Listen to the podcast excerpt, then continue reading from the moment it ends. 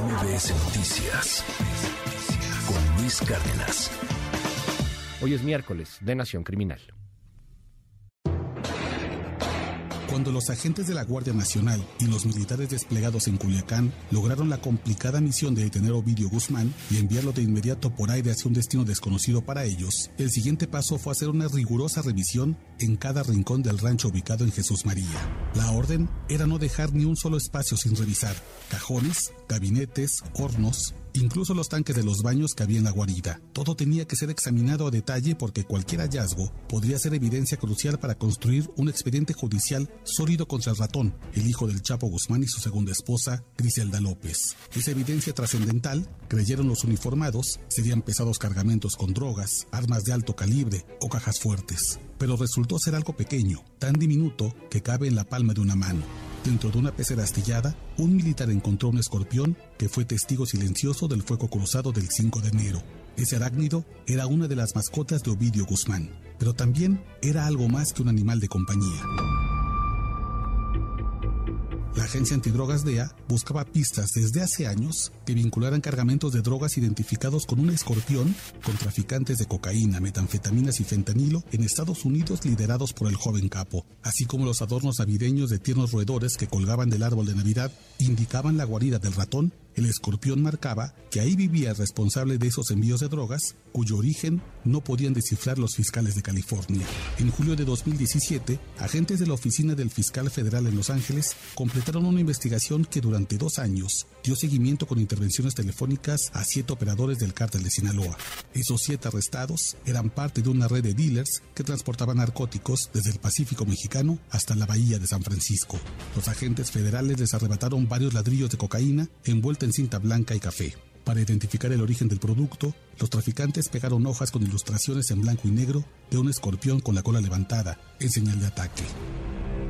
Con ese decomiso de hace más de cinco años, las autoridades de la Oficina del Fiscal Federal de Los Ángeles confirmaron que el escorpión se había vuelto un emblema del cártel de Sinaloa, arrebatándolo al grupo de sicarios Los Escorpiones que trabajaban para el cártel del Golfo. El problema para la justicia estadounidense era saber qué decisión había adoptado ese animal como su emblema. ¿Eran los Chapitos? ¿El Mayo Zambada? ¿El Chapo Isidro?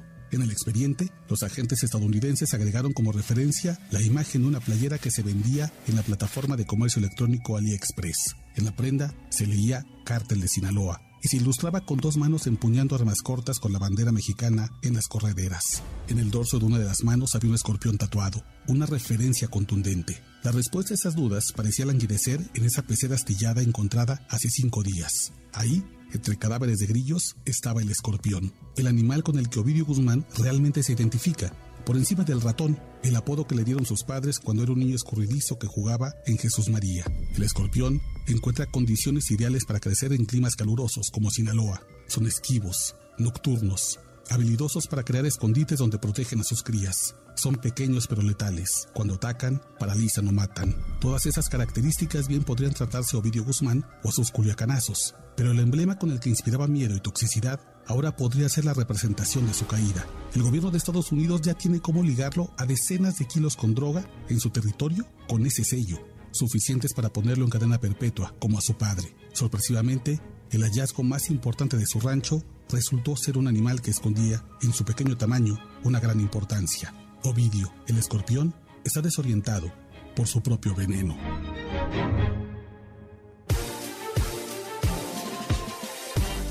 9 con 22 minutos. ¿Qué año, querido Oscar Valderas? Me da un gustazo enorme verte, hermano. Feliz año, feliz 2023, aunque está bastante convulso. ¿Cómo estás? Igualmente, querido Luis, feliz Porque fuera de aire y qué cosa, ¿eh? 2023 que parece como si estuviéramos en agosto, ¿no? O sea, han pasado tantas cosas en estos 11, días que de verdad es que pareciera que estamos viviendo como en repetición, ¿no? Hechos violentos, culiacanazos, accidentes del metro. Parece un déjà vu de todas las cosas horribles que nos han pasado en los últimos años, ¿no? Eh, todo. Eh, lo que sucedió con, primero en, el marco de seguridad, lo que pasó en Juárez, ¿no? Este, la fuga, de, estos reos y luego que terminan matando este a este capo, ¿cómo se llamaba? El Neto. Exacto, el líder de los mexicles. Y, y, uno pensaba que esa iba a ser como la gran nota, ¿no? O sea, la de la semana, ¿no? Pues al día siguiente lo de Ovidio. Horas, horas, Ajá. no nada. Ah, sí, cierto, horas. Y, horas. y luego tenemos de vuelta accidente del metro. Tenemos ahora también este otra racha de policías asesinados en Acapulco, de vuelta periodistas desaparecidos en la zona en, de Guerrero. La Guardia Nacional que abatió a dos jóvenes en Chihuahua. Ándale. Y el como video, pues, ahí está. Y hay regresiones autoritarias de estudiantes que protestan por la preservación de un parque y los eh, a la cárcel. Bueno, ya los liberaron. Pero híjole, sí, de verdad que parece de Yabú de los peores años. ¿eh? Sí, llevamos 11 días. Oye, eh, ¿cómo viste el, tema? Digo, ya lo hemos platicado, ya lo, lo, hemos platicado aquí en, este espacio, lo, lo platicabas la, la, semana pasada también con, con Sheila Amador, a quien le mandamos un, un abrazote. Eh, ¿Cómo viste el, tema del Culiacanazo ya después de, que ha pasado pues casi una semana? Eh, la gente en Sinaloa hemos platicado con muchos y, están con harto miedo, no quieren salir bien, este, siguen, siguen con pues con esa tensión de que pueda llegar a pasar otra cosa. ¿Cómo, cómo lo ves ya a la distancia casi de una semana? Mira, yo creo que a seis días yo rescato tres cosas que me parece que deberían estar en el debate de lo que ha pasado. Primero, el miedo, el estrés postraumático que tiene esa ciudad, que me parece que lo reconoce por primera vez el gobernador Rubén Rochamoya y dice, si es un tema de salud mental lo que vamos a enfrentar en los próximos años, la gente en Sinaloa ha vivido con un miedo terrible, con una angustia muy dura, no solamente pues estar en la zona de batalla como pasó en Jesús María, sino que también en ciudades como Los Mochis, Mazatlán, Guasave, pues el miedo se instauró y no hay una política pública hasta el momento que atienda todos esos efectos indeseables de esta angustia muy intensa. Segundo, la base social de los chapitos me parece que es un tema que hay que atender pronto.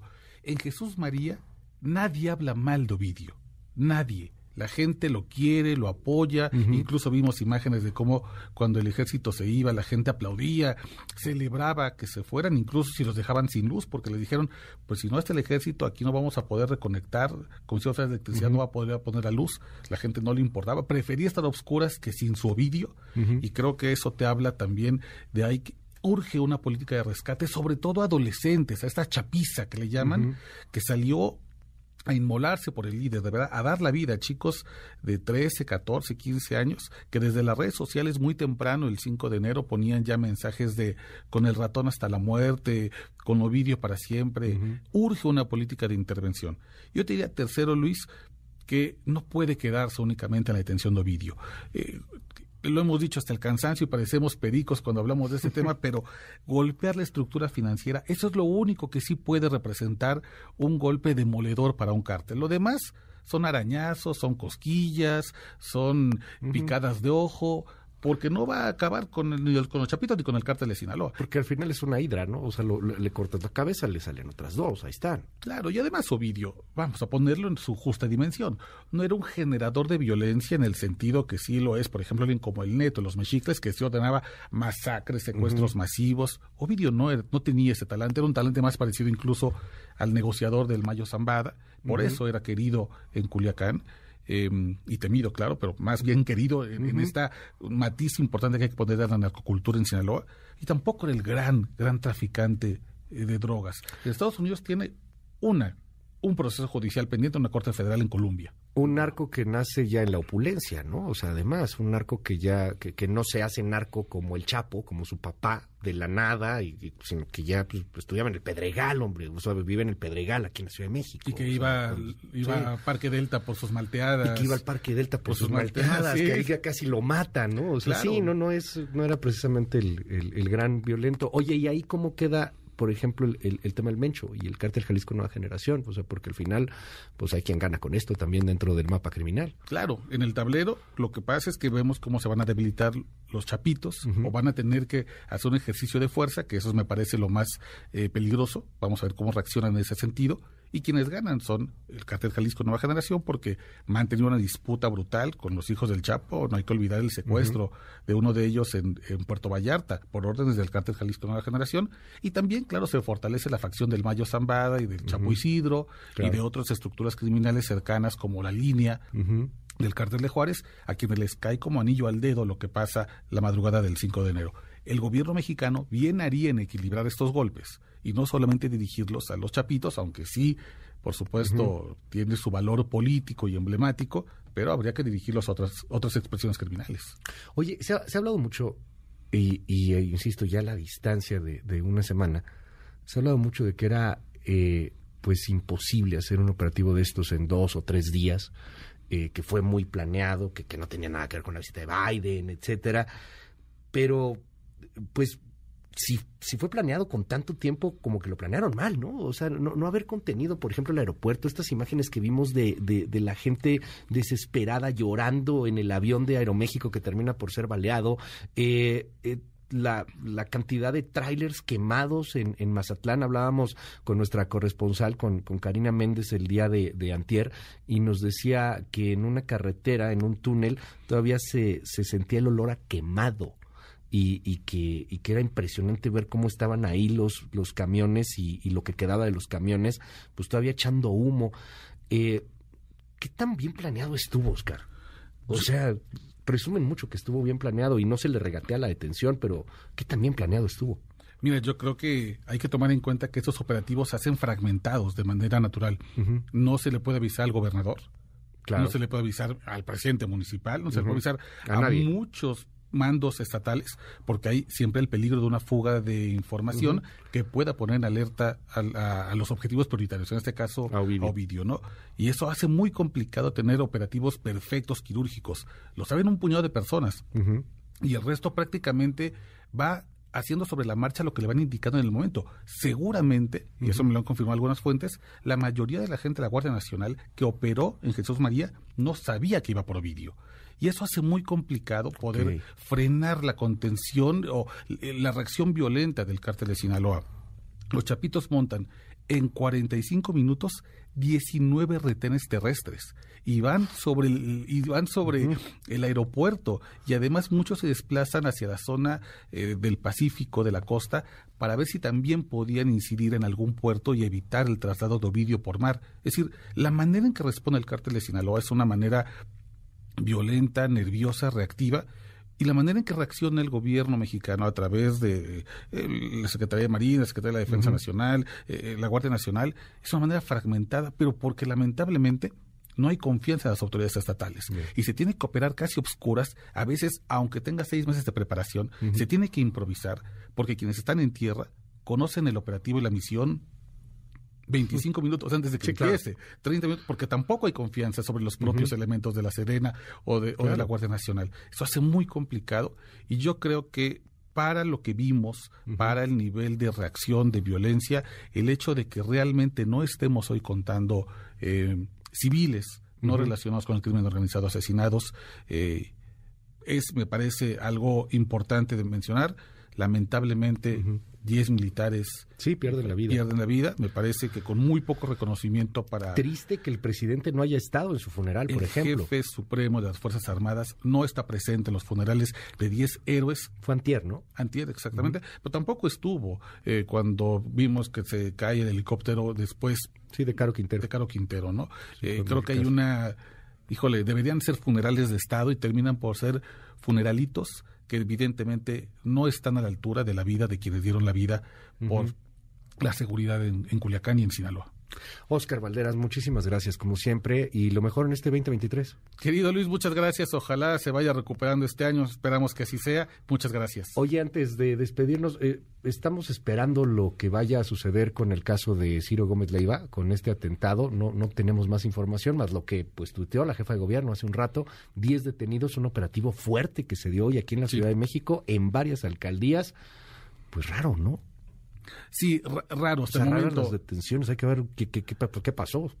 Primero porque me parece extraño que a tantos días del atentado contra Ciro Gómez Leiva eh, haya presuntos responsables que se hayan quedado en la Ciudad de México. Me parece extraño porque usualmente cuando vemos estos operativos del crimen organizado de gran calado, se dispersan por todo el país y que hayan agarrado a 10 al mismo tiempo en la Ciudad de México. Y en, alcaldías muy diversas, ¿no? Porque teníamos información de la Venustiano Carranza, de la zona de Azcapotzalco, por ejemplo, ahí en la zona de Vallejo, y que entiendo... Eh, operan pues también hay grupos criminales que además son antagónicos. Exacto, no, no, no es una zona, eh, digamos, hegemónica donde podamos identificar a un solo grupo criminal.